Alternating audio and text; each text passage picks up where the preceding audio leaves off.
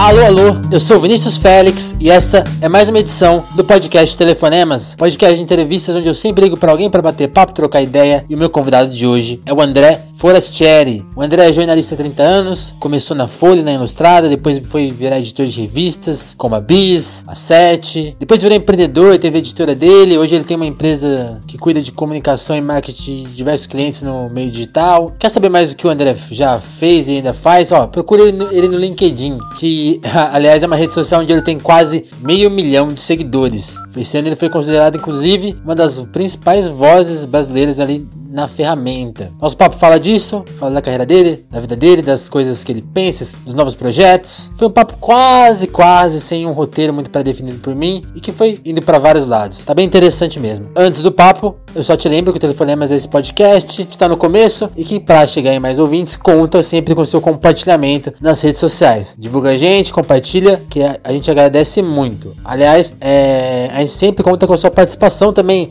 Escreve pra gente lá no Twitter, na hashtag Telefonemas ou manda um e-mail para telefonemaspodcast.gmail.com. Então vamos direto pro papo com vocês, André Forastieri. A primeira pergunta que eu queria te fazer é sobre. O nome do podcast é Telefonemas, né? Embora a gente faça por Skype aqui é uma, é uma lembrança esse, esse modo meio perdido de, de, se conversar, né? Só pra gente começar o papo mesmo, você tem alguma lembrança de algum telefonema marcante na sua vida? Assim, você usou muito esse meio de comunicação antigo? Cara, eu nunca gostei muito de telefone porque é, meu pai era hum. médico hum. e na nossa casa o mesmo telefone que, que, era o telefone do consultório era o mesmo número do telefone de casa. Uhum. Na hora do almoço e do jantar, à noite, tocava o telefone e eu, gente nunca sabia se era do consultório ou não, e quem tinha que correr para atender era eu.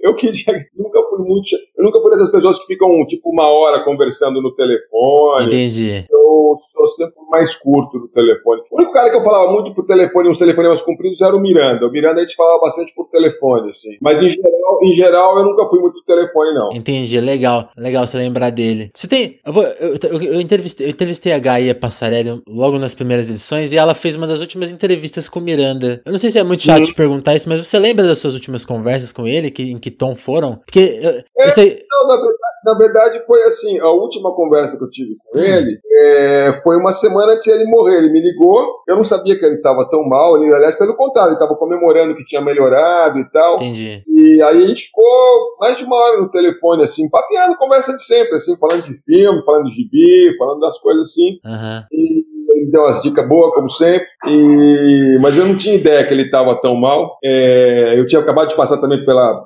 tinha perdido meu pai também, enfim. E... e aí a gente fazia tempo que não se via ao vivo, então foi um papo muito gostoso, foi muito agradável, assim. Uhum. Aí no final ele até falou: pô, você gente ficou uma hora e vinte e dois, sei lá, uma coisa que falou, telefone. Fazia tempo que a gente não ficava tanto tempo. Se fala. É, falando, né? Foi muito legal, foi uma despedida muito legal. Aí semana seguinte, quando eu vi, bumba. Caramba. Interessante, você também mencionou a perda do seu pai, é, queria te mandar um abraço primeiro e... Mas estava lendo um texto seu muito interessante que essas, essas, esses fatos de 2018 mexeram muito numa coisa sua, você voltou a escrever, né? Eu queria saber essas duas coisas. Quando exatamente você começou a escrever menos e quando você decidiu voltar a escrever mais? É, na verdade foi o seguinte, no, no eu, eu, eu voltei a escrever de verdade uh, quando eu comecei o blog é, em 2009, tá? Certo. É, fiquei muitos anos só com editora, eu escrevia muito pouco, fazia uma outra colaboração, algum, alguém no Estadão, Folha, algum lugar que me pedia alguma coisa, mas sem regularidade. Em 2009, quando eu comecei o blog, daí o blog foi para o R7, daí nos anos seguintes eu escrevi mais de mil artigos. Entendi. Bons, médios, ruins, não importa, mas foram mais de mil artigos no total uh, pro blog. E, e aí, uh, ano passado eu saí do R7, em outubro do, de 2017, uh, e aí eu fiquei um tempão sem blog. E aí eu tava com vontade de voltar a escrever, e não só em rede social, escrever coisas mais compridas, enfim organizar mais minhas coisas. Uhum. E aí agora em agosto eu retomei o blog, devagarinho, escrevi alguns textos que eu me deram prazer de escrever, sem nenhuma pretensão de ser lido, ou de causar, ou de ter grande audiência. Não tem anúncio, não tem, não tem nenhuma atividade comercial assim. Tá? Não é um projeto de negócio. Não, não, é um projeto de prazer mesmo. E, e aí, é, e aí agora, é, acabei de lançar agora minha uma newsletter, chama Forasta News. Uhum. E aí você pode ir no meu blog lá e assinar a newsletter, e daí toda sexta-feira, a partir dessa eu só mandei uma por enquanto, é, toda sexta-feira eu mando texto, algumas observações, algumas indicações é, também da área de música, de, de, de quadrinho, de livro, coisas que me interessam, coisas que me chamam a atenção da, do mundo né? pode ser da mudanças climáticas ou uma entrevista que me chamou a atenção, algum, sempre um texto diferente meu. Uhum. Então tem isso. Agora, nesses anos também, eu, nos últimos dois, três anos, eu não estava escrevendo no blog, mas eu estava escrevendo muito no LinkedIn. Isso que eu queria te perguntar. Quando que você descobriu o LinkedIn, essa rede social que está crescendo? O LinkedIn, na verdade, é o seguinte: o LinkedIn ele era um lugar basicamente para você colocar o seu perfil, seu currículo, coisa assim. É um lugar só para contratação e coisa. Eu usava muitos anos para relacionamento comercial, por exemplo. Eu tinha editora, então, ah, eu queria publicar um determinado livro, não sabia quem é que era o cara, então eu procurava pelo nome da editora, tal, achava quem era o executivo lá na França, lá não sei onde, entrava em contato com o cara para negociar. Então, eu já usava o LinkedIn há muitos anos, só que alguns uns dois ou três anos atrás, o LinkedIn passou a ser uma plataforma de publicação. Tem Facebook, qualquer coisa, escreve texto, bota foto, bota vídeo, bota tudo. E eu comecei a usar, comecei a usar, comecei a aprender a usar, comecei a usar uh, eh, para promover algumas coisas, para falar. Eu tenho 25 anos de empresa, então também, assim, é, é, eu tenho uma experiência aí extra jornalística como empreendedor, uhum. né? E então comecei a, a, entrar nessa área de inovação, de empreendedorismo e não sei o quê. Quando eu vi, eu tinha, putz, é, com 460 mil seguidores no LinkedIn, gente que me segue, decidiu me seguir para receber o que eu escrevo, meus conteúdos lá. E agora, essa semana, eu fui escolhido como um dos Top Minds. Top, top Voices. Top Voices. Top Voices 2018. Quer dizer, são 15, é uma lista global e cada dos principais mercados do, LinkedIn atua, eles escolhem é, 15 pessoas, e eu sou uma dessas 15, e segundo o LinkedIn julgou, é, faz o conteúdo mais interessante, mais relevante, fez nesse ano que passou. Né? Então, é uma outra área de atuação minha aí que. E aí, no final, eu, eu, eu, eu, eu virei tão especialista em LinkedIn que até agora eu dou, eu dou treinamento, dou umas mentorias tal, nessa área de, de, de negócios de inovação, mas eu integro junto uh, essa parte de, de, como usar o LinkedIn para gerar negócio, para ganhar dinheiro, enfim, pra, pra, é, até para conseguir emprego. Até para esse detalhe, né? de fato, de fato funciona. A plataforma é uma plataforma completamente voltada para isso e funciona de fato. Interessante, André. E tem essa coisa, né? Você escreveu em veículos muito populares, em, veículos, em veículos menores, mas acho que na internet você nunca teve esse, esse alcance, né? Como, foi uma surpresa para você ter, chegar nesse número enorme de seguidores? Ou foi uma construção mais de lentas nesses dois anos? Não, foi, foi, foi devagarinho. Assim, eu, fui, eu, fui, eu fui testando algumas coisas. Eu estava com o blog ainda na R7 uhum. e testando algumas coisas, uh, reformatando alguns textos do R7, fazendo uma, uma vendo o que as pessoas queriam, o que as pessoas buscavam e tentando aprender como é que eu escrevia uh, lá sendo eu, quer dizer, escrevendo o tipo de coisa que eu gosto de fazer, sei fazer, enfim, meu universo, do jeito coloquial, do jeito meio deixa que eu chuto aí, é, sem, sem sem escorregar para esse papo muito de guru, de coach, que não é, não é a minha, entendeu? Entendi. Uh, mas foi devagarinho, eu fui aprendendo vendo o que, que dava mais. E aí, é, aí é cotidiano, é você atender as pessoas, conversar com as pessoas, responder as dúvidas, né? É, é, é interagir, é interagir. Internet é interação. E, e André, eu queria fazer uma comparação. Tem um dos seus textos mais que eu tava vendo que o pessoal do LinkedIn escreveu sobre você, né? E um texto lá que eles destacam é sobre a sua. Um texto que, em que você descreve a sua primeira entrevista de emprego. Inclusive tava Sim. o Sticer lá, que já participou aqui do podcast nessa entrevista. Uhum. Uhum, Eu queria que você descrevesse assim um pouco. Enfim, quem quiser ler o texto tá lá, né? Você faz a descrição da sua entrevista, você conta que você mentiu pra caramba, mas que você mostrou seu esforço, sua vontade de, fazer, você estava no, no, momento de virada ali da sua vida. Mas eu queria saber um pouco a, a, adiante do texto. Você é contratado. Como que era a rotina de escrita ali na Folha dos, dos anos, do começo dos anos 90, fim dos anos 80? Pra essa rotina sua atual, quais são as principais diferenças e, o que você lembra, assim, que você termo não é nem saudade, mas que você fala, pô, isso aqui é uma coisa que morreu, assim, coisa que deixou de existir, naquela rotina de escrever muito também, mas para outro, outro meio e em outra velocidade. É, na verdade é o seguinte, quer dizer, eu, eu eu, foi uma, a Folha foi uma grande escola para mim, para muita gente. Eu entrei lá, tinha 23 anos, né? Tinha acabado de fazer 23 anos, moleque, tal. E a gente trabalhava muito, trabalhava muito, muitas horas por dia, e era uma fogueira, cara.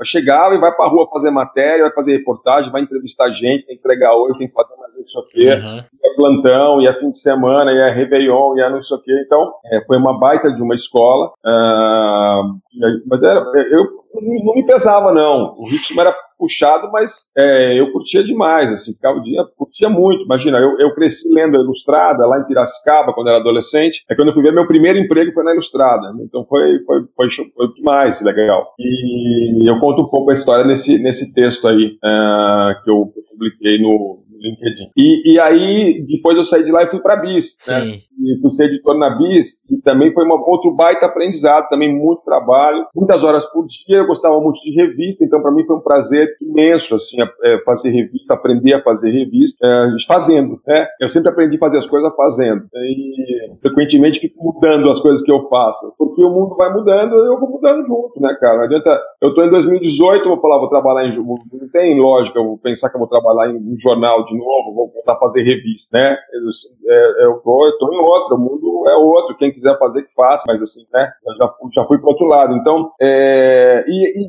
e, uma coisa que é o seguinte: hoje as pessoas mais novas não conseguem imaginar o que era é, a, a, Ilustrada, a Folha de São Paulo, ela era distribuída, é, ela era de avião para Recife, para João Pessoa, para Porto Alegre, e as pessoas iam nos poucos lugares que chegavam no aeroporto, às vezes, para pegar todo dia, porque era uma, era uma, era uma, uma fonte de informação, era uma coisa muito influente. A Folha e o Globo, né? A Folha, em termos culturais, a, era ilustrada, a, a, o centro da ação estava na, na, Folha, uhum. né? nacionalmente. E o, o mesmo vale para a bis, né? Essa, é, essa questão nacional é muito, era muito importante, né? Exato, porque o que acontece? Hoje, pensa, naquela época, não tinha MTV, não tinha internet, não tinha nada. Então, o único veículo nacional que falava de música jovem é, é, era de maneira ampla, assim, era a bis. Tinha revista de metal, como a Rock tinha revista de guitarrista, sei lá, um pouco de guitarra, sei lá o quê, mas tinha, não tinha uma que falava de tudo, assim, né? É, de pop, de rock, música brasileira, de música gringa. Era bis, então é, as pessoas, fato, levavam muito a sério e, e iam e se importavam com, inclusive os músicos, inclusive os artistas, né? O, levavam a sério, muito a sério o que saía lá, liam, criticavam, arrumavam briga com a gente. Às vezes sério demais, até você acha. Se o Renato Russo fosse os Titãs, sei lá quem, entendeu? E, mas também aquela geração toda de Skank, Chico Science Raimundos e companhia, é, Planet Ramp, a Bis era uma puta referência para essa galera toda, assim, eles liam, comentavam, queriam aparecer, é, e eu tive essa, eu tive essa, essa chance aí, né, de pegar bem, eu entrei em 90 lá, e saí um pouquinho para fazer o folhetim na Folha, depois voltei fiquei até 93. Uhum. Então, fazendo bis e a 7 também, que era revista de cinema. Então, foi super legal. Imagina, eu tinha 25 anos, era editor de revista de música. Era uma, era uma, uma super, super prazer. Né? E, tinha, e tinha essa questão da influência, né? Vocês mexiam com. Talvez não mexiam com as, com as vidas, com as carreiras das pessoas, mas mexiam muito com o ego delas, né? Tinha muita essas brigas que você menciona, mas também tinha essa parte de apoiar os artistas novos, né? É, mexia de fato, porque te ajudava a dar uma exposição, às vezes, para uma para alguns artistas que colaboravam, não era a única coisa, naturalmente, mas colaborava para as pessoas prestarem atenção em coisas que estavam, às vezes, fora do famoso eixo Rio-São Paulo, uhum. principalmente. Porque, por exemplo, as bandas do Rio, é, o Planet Ramp, por exemplo, é, era uma banda que tocava no, no, no circulador, sei e tal, e aí as pessoas da gravadora via, tava lá, tava na área, acabava saindo no jornal, acabava, né, é, é, às vezes a gravadora contratando. Agora, quando você era de Minas, ou de Porto Alegre, ou, ou do Recife, como o pessoal do Mangue era muito, muito mais difícil, né? Não tinha ninguém. E, né? a, e a BIS tinha, tinha, tinha um pouco essa, essa função. E a BIS tinha muitos correspondentes espalhados pelo Brasil que alimentavam também a revista com novidades e tal. Então, o Miranda, aliás, era um cara muito central nessa questão das bandas novas.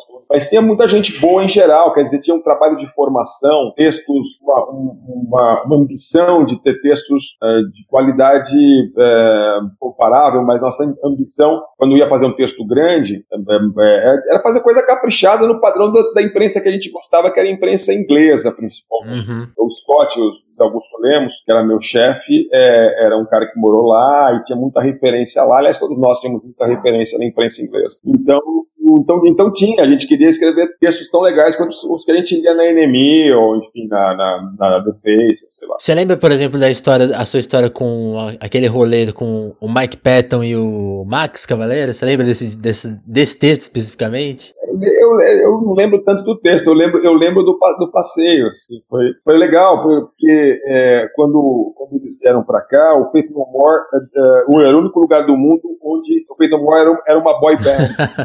e as meninas eram loucas pelo Mike Patton. Né? E, então foi muito legal, porque a gente eu acompanhei eles no ônibus que estava indo para fazer a passagem de som, é, lá no Olímpia. E aí as meninas quase que destruíram o, o diabo do, do, do ônibus, gritando pelo Mike e tal. E aí depois a gente foi é, encontrar com ele, com, ele, ele, foi dar uma banda lá, foi no apartamento que moravam os cavaleiros lá na Santa Cecília, eu e Miranda fomos lá é, lá jogando conversa fora, vendo o vídeo lá do Sancada, sei lá. E, e, depois eles saíram e ele era na rua, ele era completamente desconhecido, era só mais um moleque cabeludo lá, no centro de São Paulo. E na véspera estavam as meninas loucas para destroçar ele ali.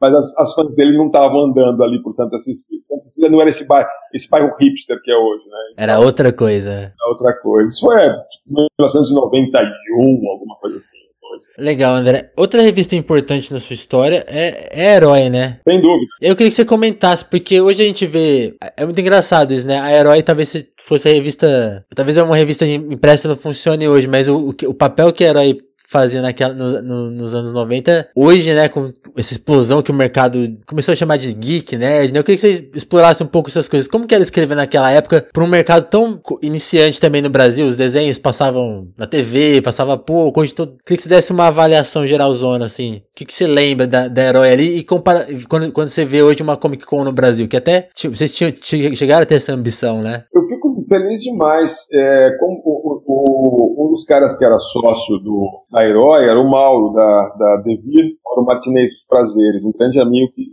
já não está com a gente. E ele dizia o seguinte, ele falava na época aqui, ele falava, duas coisas que eu sempre lembro dele. Ele falava que um dia, ele falou uma vez, na época da explosão da Herói, em 90, ele falou, um dia vai ter um monte de brasileirinhos que cresceram, aprenderam a ler de herói. E muitos que aprenderam a gostar de heróis lêm de heróis. E eu falava, será, né? E hoje, três anos depois, tá eu vejo que isso é, é, é, verdade. E outra coisa que eu sempre lembro dele foi quando, é, acho que o primeiro filme de super-herói, assim, grande, que eu me lembro desses Marvel, foi o do, do X-Men.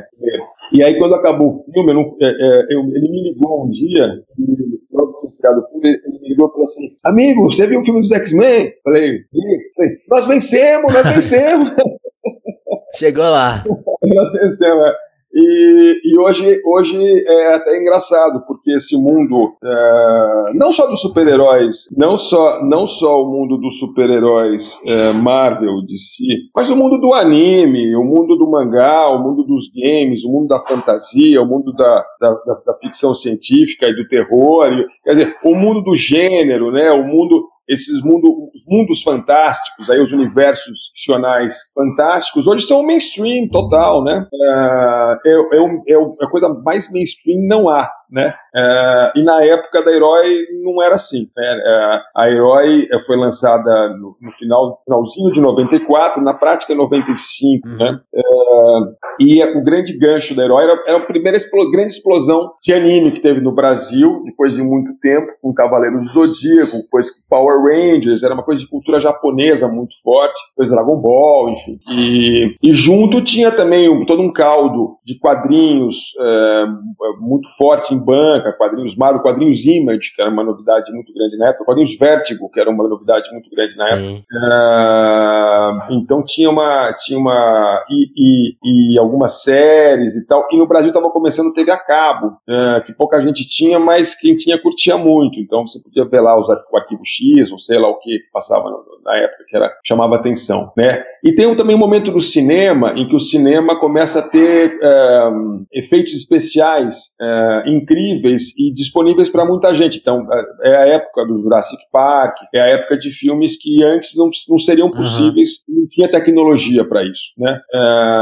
Então, é um, é um, momento também que esse, o, o, cinema também começa a ter cada vez mais essa característica de grande entretenimento e tudo, que vem desaguar hoje nesses blockbusters gigantes, uh, e que frequentemente até hoje, às vezes até fica um pouco repetitivo, mas na época era uma grande, grande uh, novidade. Você vê lá e vê um dinossauro. Hoje está no quinto Jurassic Park, é legal de ver, mas não tem, não tem esse frescor, vamos dizer. Mas tem outras coisas que tem um grande frescor. Ali os filmes eram um acontecimento, né? Tipo, um certo segmento do Cavaleiros era, era uma edição, era dedicado, né? Tipo, hoje virou uma conseguiu virar uma rotina, né? Tipo assim, sei lá, um fenômeno tipo Harry Potter. Os caras já lançam um filme do Harry Potter de histórias que nem direto no filme, né? Virou uma, virou uma indústria mesmo muito forte mesmo, né? Veja, assim, eu, eu é, olha, eu tenho 53 hum. anos. Hum. Eu posso garantir que hoje é infinitamente melhor do que Sim. ano passado, 5 anos atrás, 10 anos atrás, ou 20 ou 30 anos atrás, certo? Ah, o acesso à informação que a gente tem, o acesso à, à cultura, ao entretenimento, é tudo aí. Se você não está usando, se você não está vendo, não está ouvindo música boa, não está vendo filme bom, não está lendo coisa boa, é porque você não quer. A culpa é sua. As coisas estão aí, tá certo? E grátis ou muito baratas, frequentemente,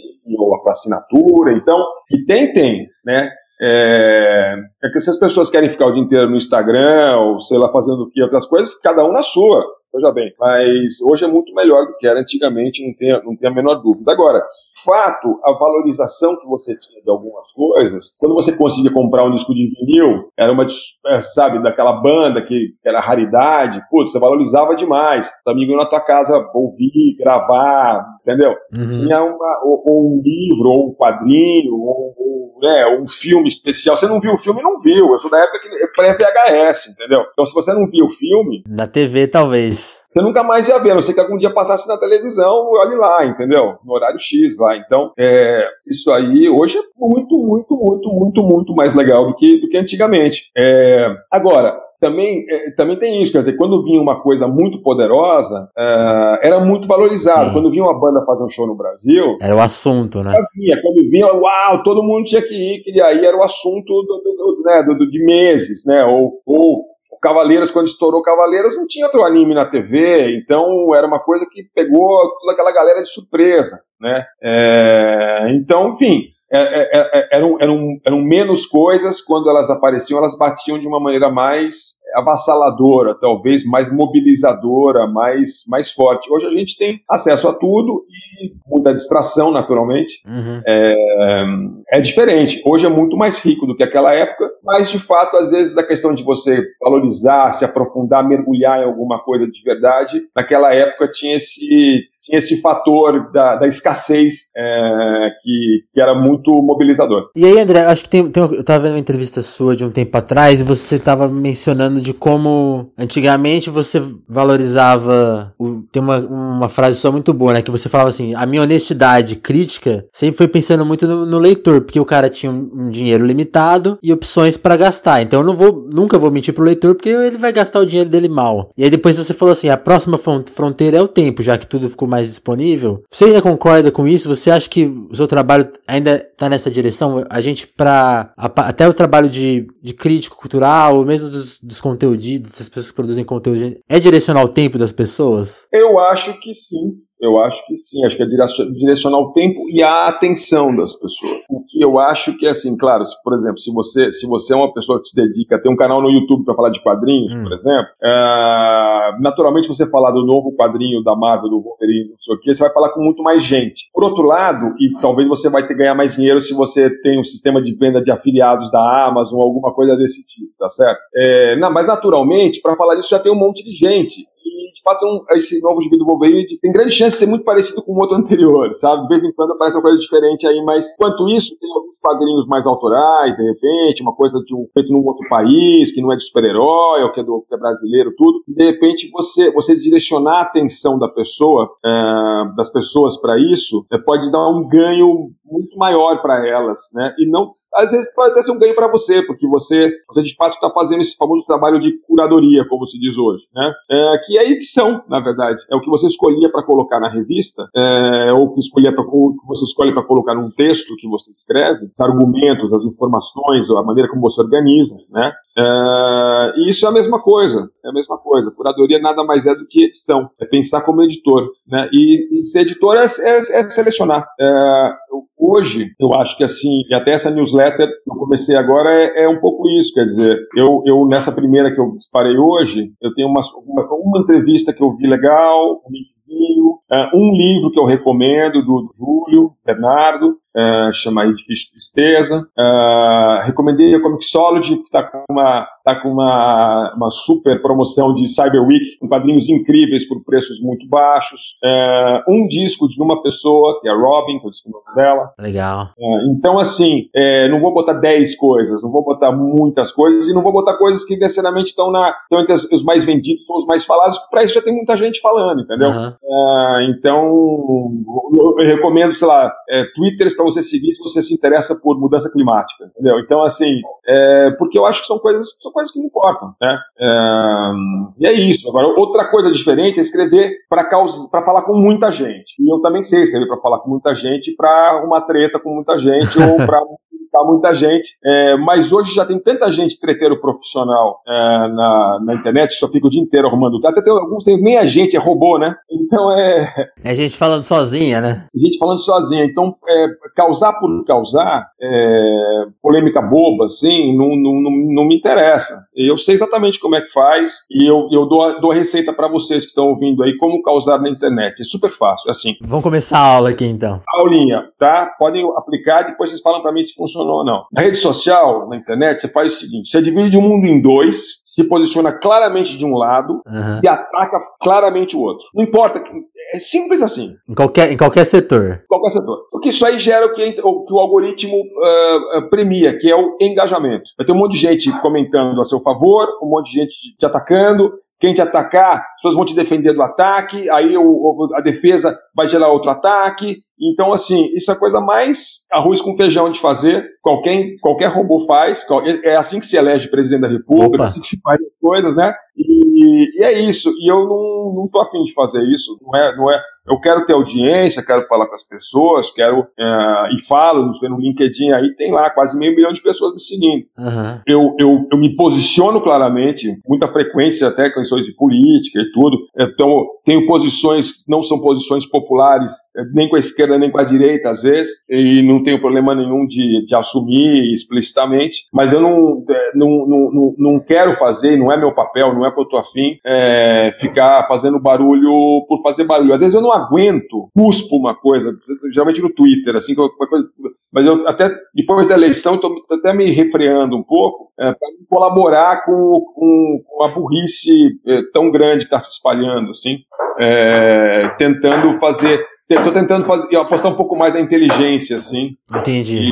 E, e, e, e às vezes até na, na, na, ponderação, mais na dúvida, assim, do que nessas certezas tão, tão fáceis e automáticas. E aí, realmente, né, o espaço fora das redes sociais, tá, ele é mais útil para isso, né? Na rede social, talvez a formulinha funcione mais, né? Você, se você quiser propor muito na rede social, parece que não funciona, né? Mas não me importa o que funciona. Esse é o ponto. Uhum. É, eu, eu, eu, eu, escrevi um negócio, botei um negócio no Facebook outro dia, ah. contando uma história de quando meu pai conheceu um médico cubano. 3 mil pessoas gostaram, enfim. Então, às vezes, aí não tinha nada de. Eu nem falava, ah, os cubanos isso, uhum. ah, o Bolsonaro. Nada, era uma história real que aconteceu, Sim. entendeu? Então, meu pai conheceu lá em Piracicaba e convidou para ir tomar um café na casa dele um médico desse do programa, sendo que meu pai era contra o programa. Sim. Tá certo? E, enfim, mas aí, então, contei essa historinha e no final deu uma baita de uma repercussão. Então, é, muitas vezes também você ser, você ser verdadeiro é,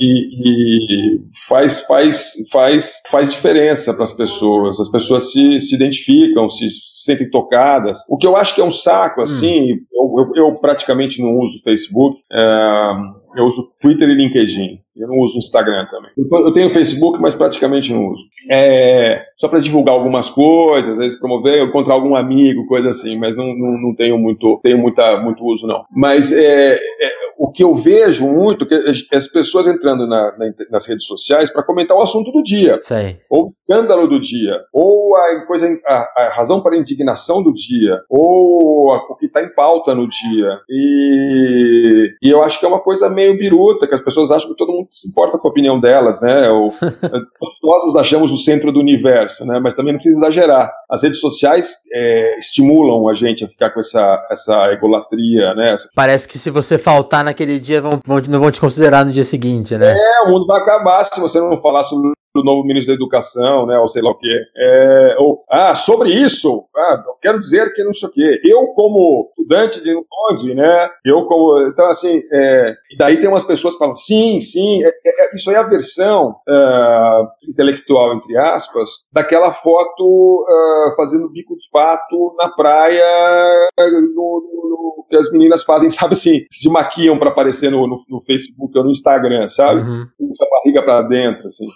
E, e isso aí geralmente causa muito mais ruído do que, do que informação de fato. Interessante, é. Até porque, até porque a maioria das, das, das, posicionamentos e opiniões são todos muito uh, iguais e são todos muito dentro da bolha, né? Uh, das suas respectivas bolhas. Então, eu acho que tem que ter discernimento para não ficar perdendo tempo com essas coisas e procurar as fontes de informação que te interessam, quer dizer, e, e, e conectar Sim. com as pessoas que te interessam, com os lugares onde vai aparecer coisa, coisa boa, coisa surpreendente, opiniões diferentes das suas, sabe? Opiniões que são. Eh, tem, tem, tem uma linda paleta de cores no universo. Uhum. Não está só em termos de preto e branco, né? É, porque essa caixa de ressonância, né? Esse ruído, no fim do dia te, te esgota e você não avançou nada né? Esgota e você no final você não produz. Você não produz, você não consegue focar. As pessoas ficam o tempo inteiro, ah, eu não tenho tempo, eu não tenho tempo. Lógico que você tem tempo. Você fica duas horas por dia no Facebook, no Instagram, no seu tempo, sem tempo pra caramba. O Instagram agora tá com um recurso ótimo. Você tem um, um, lugar que você clica lá, ele te mostra quanto tempo você gastou lá. Eu acho que você vai. Ai, dessa porra, cara. Tipo assim, as pessoas não conseguem ler um livro, sabe? Assim, é impressionante. Uhum. É que nem negócio de, de série. Ah, eu não tenho tempo. Você não tem tempo, mas ver 12 séries por mês, cara. Sabe assim? Tipo, meu, mas que tanta série? Vai ver um filme do Fellini, sabe assim? Sim, sim. É, não, não tem nada contra séries, mas eu tenho, eu tenho tudo contra só comer fast food, sabe assim? Entendi. Boa alimentação cultural. é, boa alimentação em geral. Variedade é o tempero da vida, como dizia o Samuel Johnson. André, o, o Ramon Vitral fez uma pergunta para você. Ele. Admiro, admiro, muito o trabalho do Ramon. Eu gosto muito das coisas dele. Ele faz um trabalho excelente com quadrinhos digitalizados. Que legal, que legal. Vai ficar feliz em ouvir isso. Mas o Ramon fez uma pergunta justamente nesse sentido. Ele ele viu que a gente, que a gente bateu um papo, ele falou assim, ó, pergunta pro André o que, que ele anda lendo de, de jornalismo cultural, que, quais são as boas propostas que ele anda vendo por aí? Olha, é, eu, eu, eu sou muito, eu sou muito da imprensa inglesa, assim, eu, eu acabo, acabo, acompanhando mais imprensa inglesa do que, do que americana. É, eu, eu, eu não necessariamente estou lendo as coisas do momento, né? É, é, é, eu ando, eu ando, eu ando lendo e relendo bastante. Um cara que meu filho gosta também bastante. Ele bota, bota uns vídeos para ver tal. Eu voltei a ler algumas coisas legais. O Christopher Hitchens, uh, que é um, um, ensaísta, jornalista que já morreu há alguns anos. Sim. Escrevia muito sobre cultura, mas também sobre política tal. Eu nunca tinha lido os ensaios literários dele. são muito legais. Eu comprei agora um livro novo do Martin Amis, que é uma coletânea de ensaios dele, que é um cara também que eu gosto. Uh, eu recomendo demais uh, United States, que é o, o, a principal coletânea de ensaios do, do Cor Vidal, também um cara das antigas, né? Uhum. É, no dia a dia, assim, é, para acompanhar mais assim a parte de livros e uh, tem o New York Review of Books sempre tem muita coisa coisa boa. Uh, a Economist tem bastante não tem muito mas o que tem é bom. Eles têm uma revista chamada 1843 uh, que sempre tem mais de cultura comportamento que é legal. Eu sigo todo o Guardian a parte do Guardian. Tem um acento um pouco às vezes um pouco exagerado não, politicamente correto mas mas muito bem escritas, uh, é, muita gente boa. Eu sigo muita gente no Twitter, uh, e aí é, algumas coisas de quadrinhos. Quadrinhos eu não leio tanta, não tenho, não leio tanta, tanta, tanto review assim. Tem o Tom Spurgeon que é muito bom. Enfim, tem bastante coisa, tem muita gente boa por aí. Legal. Aí e, e eu, eu tô lendo agora ensaios, também um livro de ensaios do George Orwell chamado é, All Art is Propaganda, que é muito legal. Uh, e no Brasil, eu, eu, eu, infelizmente eu sou obrigado a, a, a falar dos amigos aí, os suspeitos habituais. Eu admiro muito o Álvaro Pereira, que é meu amigão, escreve pouco, escreve, agora ele tá no Twitter, que é legal, sempre tem umas coisas boas. Marcinski, que é brother também, ele faz uma coisa bacana, sempre tem, e ele fala com muita, muito, muito direta, muito honesta sobre as, as coisas. Uh, eu acho até que ele podia ser mais malvado de vez em quando, eu gosto quando ele é malvado, mas ele, o Barça uh, é uma pessoa de coração bom.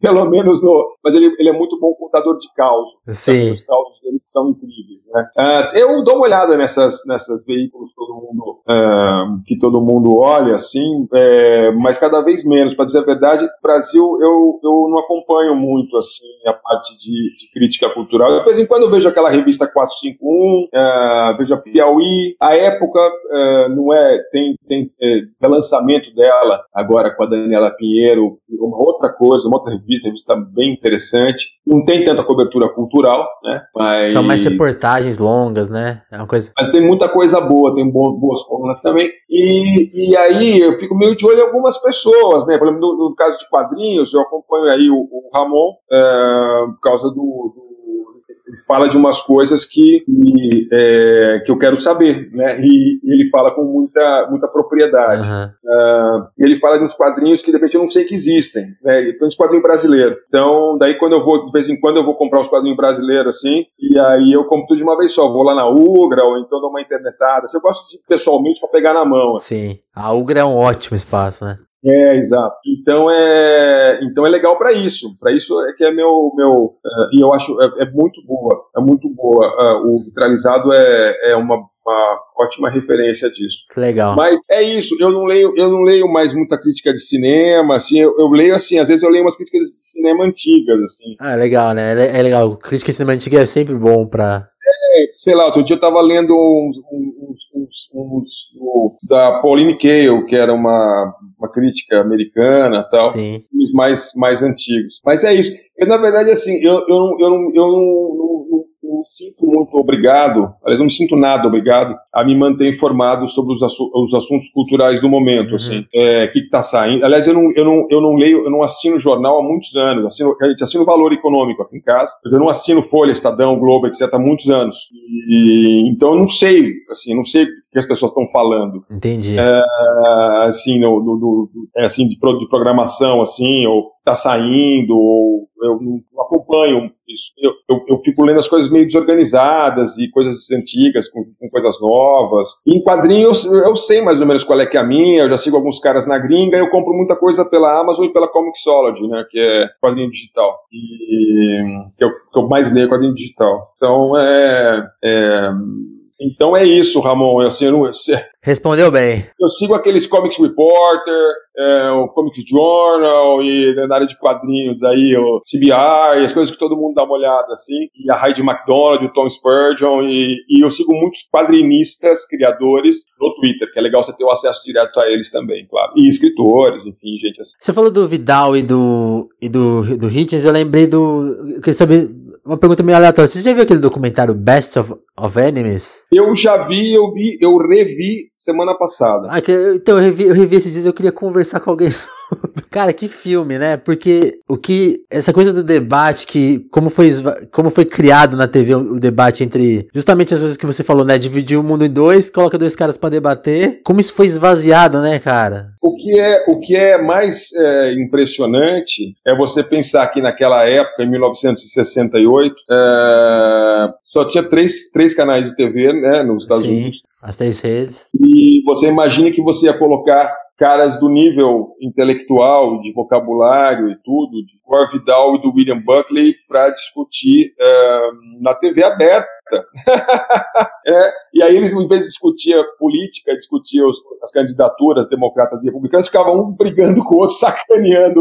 É muito impressionante, se você der uma olhada, Vinícius, é, no YouTube hum. tem muitos programas chamado do, do William Buckley, chamado Firing Line. Que era o programa de entrevista dele, né? Então dele que era na PBR e que não é a TV aberta, mas enfim, é, e ele e ele É, tem um que é impressionante, você vê tipo, ele falando com gente como Hitchens, por exemplo, é, e debatendo num nível altíssimo é, política, geopolítica, depois da Segunda Guerra Mundial. Fiquei vendo com meu filho de anos aqui, ele ficou besta, mas olha o nível dessa conversa, meu. Sim. Mas a questão não é você concordar ou discordar, ou achar que o Butler era mais isso, ou que não sei o que era mais. É que o nível da conversa, o nível de informação, a sofisticação dos argumentos, a fundamentação, é, é uma coisa de louco. É uma coisa de louco. É, e hoje, é, evidentemente, na, na TV, é, na TV americana, que é muito, muito tradicional, essa, esse lado dos pundits, né? Você ter gente dos dois lados, é, até porque tem aquela ideia americana, né? De você tem que apresentar os dois lados, uhum. né? E, e aí, só que é uma gritaria, de um lado para o outro, e, e, e, é uma coisa, é um circo desgraçado, e com argumentos tudo muito, muito, muito superficiais, muito toscos, muito caricaturais, porque é para um espectador que realmente não tem. Uh, você trata o espectador como burro, né? Sim. E aí, é, surpreendentemente, só gente burra te assiste e elas ficam cada vez mais burros, né? E, escolhem as coisas de maneira burra. Então é uma aposta na, na, na, na, na crescente estupidez das pessoas, é, enquanto quando você botava o Vidal e o Buckley para debater, uhum. é, por mais que eles saíssem farpas, eles se pegassem é, se pegavam, é, era uma aposta é, no alto nível, aposta, aposta na inteligência. Isso que eu fiquei pensando muito, porque uma coisa que eu vi muito nessas eleições, especialmente na TV e no, no, rádio, a Jovem Pan fez muito isso, é, você pegava, ah, vamos fazer o debate aqui ideológico, vamos pegar um cara da esquerda e um da direita. No caso ali do Buckley e do Vidal, você pega um puta cara de direita, que era, que chegou, que era amigo de presidente, tinha uma revista influente, e o Vidal, que era o talvez o escritor mais importante da época ali. Agora o que os caras fazem é muito usar essa técnica de né, você coloca um representante bom de um lado e um cara meio nada a ver do outro pra né, falsear o debate. Olha, no Brasil, eu vou te falar, no Brasil o que eu vejo são debates entre gente do mesmo lado. Hum. então você pega na Jovem Pan, você pega um cara que é de direita, um cara que é de super direita, é, verdade. um cara que é direita e uma pessoa que é só de centro-direita. Mas aí a diferença não é de posição, a posição é uma pessoa mais pop, mais bem-humorada, uma pessoa mais intelectualizada e mais séria, tem uma mulher, tem um cara assim, tem mais velho, entendeu? Então, assim, a variedade é mais os personagens. Entendi. Mas o debate é sempre é, muito, muito. Aliás, isso é sempre, isso é tradicional no Brasil. Você, você pegar. Uh, a, a, ação entre amigos é, é, a, é, a, característica maior. A gente detesta conflito, é. detesta debate aberto, a gente detesta, a gente detesta é, é, enfrentamentos, né? É da cultura portuguesa, é da cultura, da nossa cultura é, que não é espanhola. Você vê no resto da América Latina, o povo gosta de, um, de quebrar um pau, né? É, os hispanohablantes, aí os hermanos, e a gente é, a gente é portuga, a gente miscigena, a gente é coxambra, e a gente bota para debaixo da mesa, e a gente é, faz a, acaba a ditadura, mas não acabou exatamente, ninguém tem que pagar pelo que, pelo que fez, no final não se acerta, no final é tudo meio centrão, e no final ninguém tem posição meio, é tudo meio assim, todo mundo é amigo de todo mundo. É uma coisa muito de ocasião, né? É, exato. E, e, que eu sempre odiei, sempre achei uma merda, e, e sempre, jornalista, editora, nunca gostei disso, e continuo não gostando, nunca quis fazer parte de nenhuma dessas, dessas turmas aí. É, porque é, é, contra o pensamento livre, é contra o espírito crítico. Né? Agora, os americanos têm o seguinte: os americanos eles têm uma, uma, uma, uma coisa meio boba de jornalismo, é, que, que em princípio é bom, que é mostrar os dois lados, só que frequentemente isso aí é uma maneira de fazer mau jornalismo. Quando você fala assim, quando você bota na televisão, não vamos discutir a, a, a mudança climática. De um lado eu vou colocar uma Exato, pessoa. legal você explicar isso. Que acredita na, na, mudança climática. Do outro eu vou colocar uma pessoa que não acredita na mudança climática. Você dá peso igual né, e tempo igual para pessoas que têm, é, que não são iguais. Porque 99,9% dos cientistas do planeta Terra têm certeza de que a mudança climática é causada pela atividade humana. Uhum. Tá certo? E aí você bota um cara lá que tem ao seu lado 0,01%. Assim, você dá peso igual para as duas pessoas. Então isso é um absurdo. Né? Eu, eu gosto que o que. Outro dia eu vi um negócio interessante que é o seguinte: a função do jornalismo é, não é pegar uma pessoa de um lado e falar assim: olha, essa pessoa diz que está chovendo. E essa outra pessoa aqui diz que não. Diz que não está. Não, a função do jornalista é abrir a janela e ver se está chovendo. Contar, olha, está chovendo muito, está chovendo canivete. Então, não, está uma garoinha leve, parece que vai passar logo, entendeu? Exato. É, é, é você, de fato, é, é, buscar, buscar a realidade, buscar a tua visão da realidade, mas baseada em alguma coisa, né? Você vê alguma preocupação em, em, no jornalismo em, em, corrigir isso? Porque eu vejo que parece que não, não muito. Especialmente no, no jeito que se trata o novo governo, né? Porque fica essa coisa, esses conflitos de interesse e de anúncios e, e, tá, muito, e tá muito nessa toada, não, vamos continuar aqui é, tratando como uma coisa normal, etc. É, eu acho que tem uma tentativa de, de, uh, de normalização uh, no regime aí do Bolsonaro, dos governadores, do Congresso uh, eleito aí nessa, nessa onda, né, e nessa onda de fake news, de WhatsApp comprado, de demonização do Lula e do PT e todo esse negócio. É, mas, de fato, uh, eu acho que é uma aposta muito uma aposta do capital, do capital financeiro, né, da, da nossa a elite brasileira sempre se acerta, com, sempre se acerta, né? e eles se acertaram com o Lula, cara. Uh, então eles se acertaram com o Lula, entendeu? Então é óbvio que eles vão se acertar com o Bolsonaro. Porque no caso do Bolsonaro, ele é, ele, embora ele não fosse organicamente o dado preferido, o 0,001% aí, uhum. é, ele de fato, o Paulo Guedes é, é e a equipe do Paulo, Paulo Guedes está levando, é, é, é, é, exatamente o que eles queriam, até melhor do que talvez eles tivessem planejado. É, se, se, fosse eleito o Alckmin, por exemplo, fosse o Armínio Fraga, o Armínio Fraga é um cara que ele, ele tem pudores e tem é, diferentes, num outro nível que o Paulo Guedes, uhum. né? É, então, um alinhamento. Agora, na prática, o que nós vamos ver é, é qual vai ser o nível de subserviência do governo do Bolsonaro aos Estados Unidos, qual o nível de alinhamento automático aí com, a, com os outros governos de direita e extrema-direita pelo mundo afora, qual vai ser o nível de interferência é, na educação, que eu acho que vai ser um campo de batalha aí importante, está aí o novo ministro aí indicado, que é uma, uma caricatura, né? Sim. né? É, indicado pelo Olavo de Carvalho, imagina. É, Ideologia zero, né? é, qual vai ser o nível de, de, de incompetência e, e, ineficiência dessa gente é, na, na, gestão, no trato com o Congresso, com esse negócio todo, qual o nível de truculência. Uhum. A grande questão desses regimes é, autoritários é que eles empoderam o autoritário da esquina, né? Então eu acho que também, eu acho que é, tem aí talvez uns 5% vai, é, dos, das pessoas que votaram no Bolsonaro que são de fato bolsonaristas, né? Pessoas que estão brigando na internet, ou gente que quer brigar na rua, se vê alguém com camisa vermelha, coisa assim, gente muito uh, escola sabe, muito Sim. assim, muito assim. É, mas, como você vê nos Estados Unidos, às vezes o Trump, por exemplo, ele governa basicamente para mobilizar essa base dele, né, esses aí, os mais radicais. É, e lá ele tem a economia a favor, né, por enquanto. Acho que está começando a fazer água. Mas, é, e no Brasil a economia não está a favor, tem 13 milhões de desempregados, a violência graça. Então, daqui a um ano, é, a violência vai estar melhor, menor que hoje? Não. Vai ter muito menos desempregado que hoje? Não, pode ser que tenha um pouco, um pouco mais, mas por aí. O Brasil vai estar muito diferente hoje, as pessoas vão estar vivendo muito melhor? Não, não vão.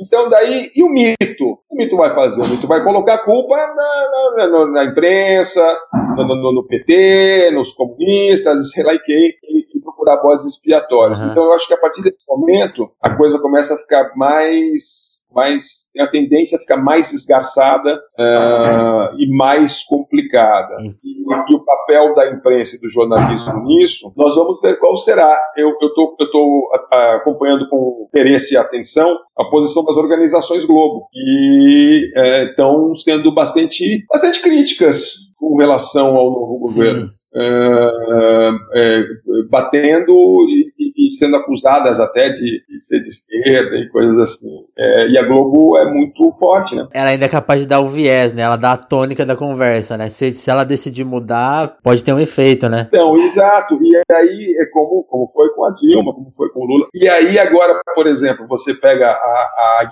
a editora Abril, tá com uma, todos os problemas que nós Sim. sabemos, mas a Veja continua tendo muito assinante. E a Veja praticamente não se posicionou nessa eleição.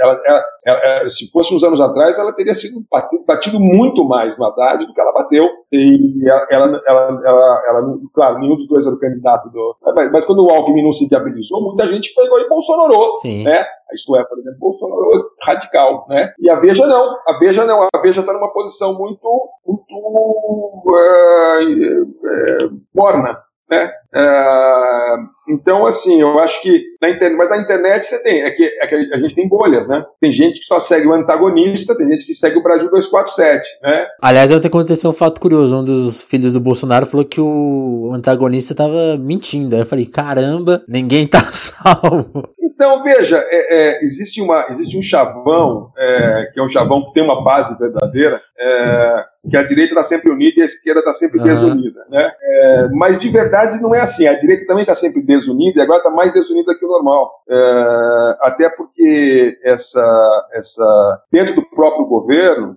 tem núcleos diferentes, mas também tem isso, quer dizer, tem interesses diferentes. O interesse do, do o agricultor que, que produz para vender para o Brasil não é necessariamente o interesse do cara que cria gado ou soja para vender para o exterior. Sim. Né? É, o mundo é mais complicado que isso. Né? O, o, que se produz, a agricultura de Santa Catarina não é igual ao do Mato Grosso, para não falar da indústria, dos serviços, do setor de tecnologia. Nossa, aí vai embora, né? Tipo... A área financeira, o Itaú e o Bradesco são uma coisa, as fintechs são outra, entendeu? Então, é, o mundo é muito mais, é, é muito mais é, é complicado é, é, frequentemente as pessoas da direita falam assim: ah, esquerda! Como se a esquerda fosse uma coisa monolítica, organizada. Como se tivesse um encontro mensal, né? É, tivesse é, um encontro mensal lá no, no, no, no Moscou, colocar assim, ao mesmo tempo também a direita, a direita, a direita também. A coisa, a, o mundo é mais complicado que isso. Agora, como eu, que eu acho é que assim, é, é, o, a tendência, no caso do governo Bolsonaro,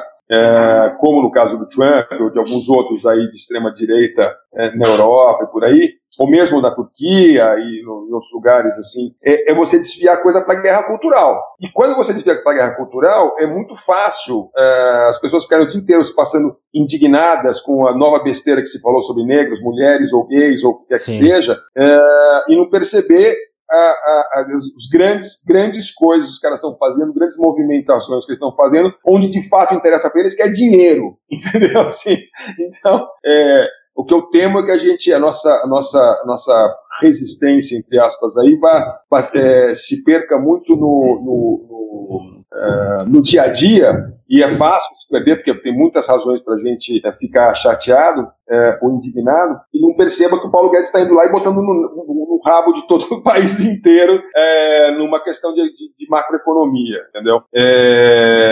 Eu acho que tem uma. A gente precisa. O, é, reconectar um pouco isso aí, e não é só no Brasil, acho que é em vários lugares, acho que tem, tem algumas coisas acontecendo nesse sentido, tem que reconectar uh, as, uh, com as grandes demandas, Legal. sabe? Tem grandes demandas uh, que atingem muita gente, sem abrir mão das, das, das, das, pequenas, das pequenas, as grandes demandas, mas grandes demandas de grupos, eu acho que a gente tem que é, conectar com as grandes demandas de sabe? Uh, a Emma Goldman tem uma, tinha uma história legal. Uh, uma vez ela estava uma militância grande lá contra, contra os gays, etc. E aí um grupo de, de operários uh, começou a ter, querer colocar em pauta para diminuir a carga horária, sei lá, de 12 horas por dia por 10 horas por dia, quanto era, não me lembro. E ela falou, ah, isso é uma questão menor, o que é importante é fazer a revolução, papapá, papá. E aí o, o, o, o operário já coroa falou, mas é, mas assim, veja, eu já tenho não sei quantos anos, e eu gosto de ler, eu tenho família, eu quero ter mais tempo para ler, para ficar com a família. Eu quero duas horinhas. A revolução, se a revolução não chega, eu não, eu não quero abrir mão de lutar pela revolução, mas para mim isso é importante agora. E aí é, é, é cai uma ficha para ela e, e, as coisas é, podem e devem ser alinhadas. Eu não estou aqui falando que a gente tem que fazer revolução, não é o uhum. ponto, mas assim, é que, é que é, é, se você não alinhar é, as grandes questões. E grandes questões, estou falando grandes questões econômicas, grandes questões ambientais, grandes questões sociais, é, grandes questões é, é, internacionais, tá certo? Grandes questões de liberdade, né? Com se você não alinhar isso, não tiver clareza, se isso aí não tiver na tua pauta, junto com as questões que te atingem diretamente como estudante, como trabalhador de determinado segmento, ou como LGBT, ou como mulher, ou como negro, ou como jovem, ou como velho tudo, é, você, você fica mais fraco, Sim. entendeu? E é, e é, e é, é, e é, é essa aposta é, na pulverização aí do, do, dos esforços é que está levando, eu acho, é, essa gente a, a conquistar é, espaço que eles estão conquistando com essa burrice, essa intolerância, apostando nisso. É, a gente tem que ser um pouco mais, mais articulado e um pouco mais sem vergonha para brigar também, né? Querer ficar brigando com luvinha de pelica com esses caras, eles, eles com luva de boxe e a gente com luva de pelica, não está dando muito certo. E a imprensa vai ter que fazer sua parte aí, vai ter que fazer de alguma maneira. O jornalismo, é, o jornalismo sempre vai existir. Quando o jornalismo diz, ah, mas o futuro do jornalismo não tem futuro. Eu falei, cara, se o jornalismo não tiver futuro, então as, as sociedades, a democracia não tem futuro, porque é impossível você ter um regime uh, uh, minimamente democrático sem uma fiscalização uh, rígida, né? E técnica, porque você não é só ficar olhando e ficando indignado. Alguém tem que ir lá e apurar, apurar, apuração, é investigar, revelar, pegar, buscar o furo, buscar coisa que ninguém sabe, analisar de uma maneira é, é, que, sabe, é, é, bem feita, bem formada, bem fundamentada. Isso é uma coisa que não é para qualquer um. É uma, é uma profissão. É que nem ser dentista, entendeu? Assim, então você quer, você quer fazer um canal, você precisa de gente que sabe fazer. E, e jornalismo também precisa de gente que sabe fazer. É, e de alguma maneira estão se criando novos formatos, novas maneiras de financiar e tudo.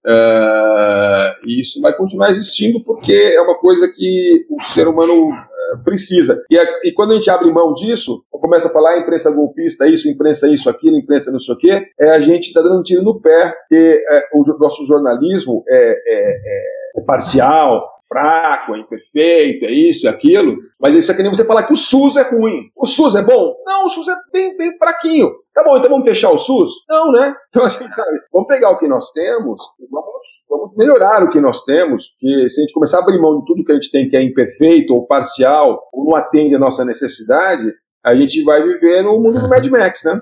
E eu acho que não é um bom plano. Você estava falando em abrir uma livraria hoje, é um, é um plano? não, é que assim, é. eu moro num bairro, é um bairro que tem uma, um histórico cultural, Sim. que é a Vila Madalena, né? É, e, e, a única livraria que tem aqui, é, não só na Vila, mas na Pompeia, aqui na Perdizes tem uma boa livraria, que é a Zacara, mas tem livraria da Vila, que é na Fradique Coutinho, mas que está a um quilômetro e meio, dois da minha casa. E eu moro pertinho do metrô Vila Madalena e não tem, tem lugar para comprar um livro aqui, ou para comprar um quadrinho diferente, entendeu?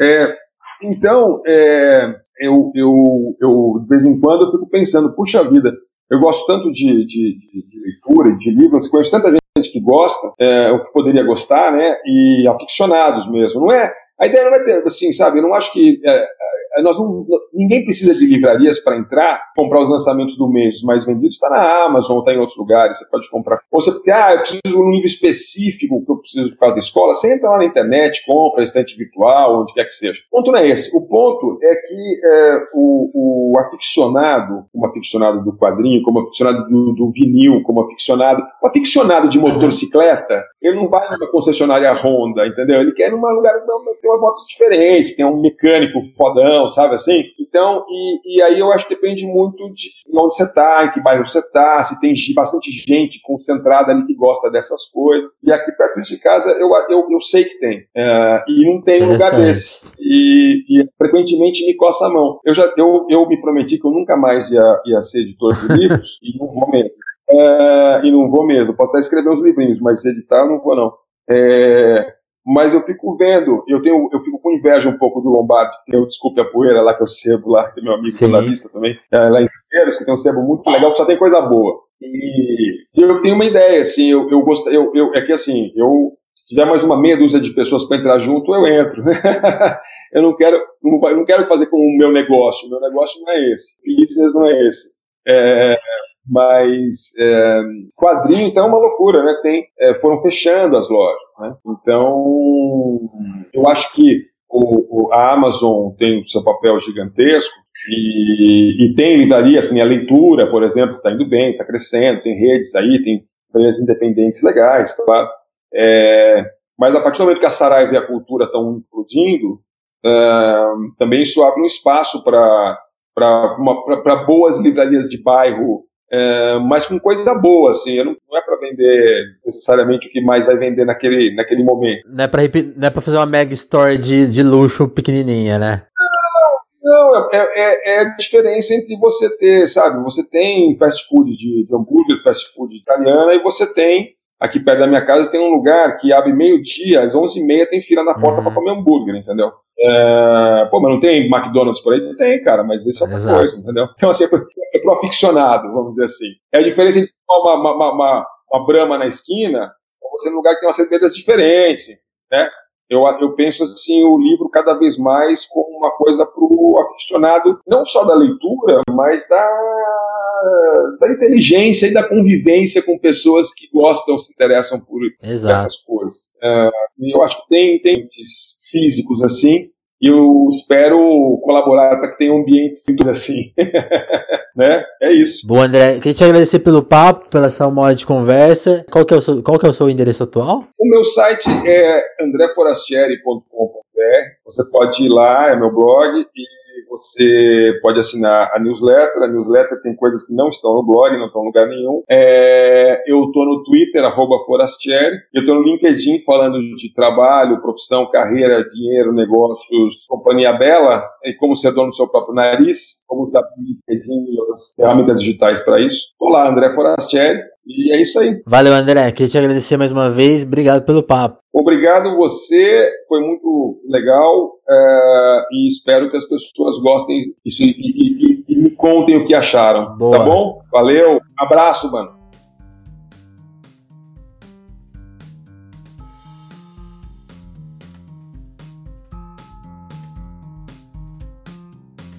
Alô, alô.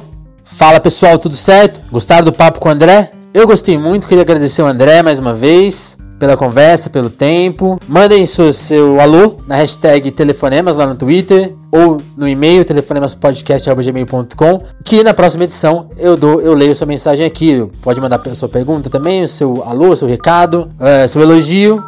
Queria agradecer as pessoas que elogiaram aí o Telefonemas recentemente. O Saulo Pereira Guimarães, o Cláudio Henrique Vaz. O Cláudio indicou podcast lá no Twitter, o Saulo também. Valeu, valeu pessoal pela indicação. Muito legal saber que vocês estão acompanhando sempre o podcast. Valeu mesmo. Também queria agradecer pessoas que gostaram da especificamente da conversa com a Amanda, o Darlan Porceles, a Ana Amélia, o Rubens Zimbres também. Valeu, pessoal, que curtiu a edição com a Amanda. Gostei muito dessa edição também. E também um abraço para a mãe da Amanda. Eu falei que eles que, é, que o pai da Amanda e a mãe da Amanda gostavam de podcast, eles parece que eles ouviram e gostaram muito do papo. Será que vocês estão ainda vocês estão ouvindo aqui a nova edição do Telefonemas? Quero saber depois, vou perguntar pra Amanda. Valeu mesmo, gente, pelo elogio e por terem ouvido a edição inteira. Pô, que honra saber disso. Bom, para os alunos de hoje são esses. Então, ó, grande abraço e até a próxima edição do Telefonemas.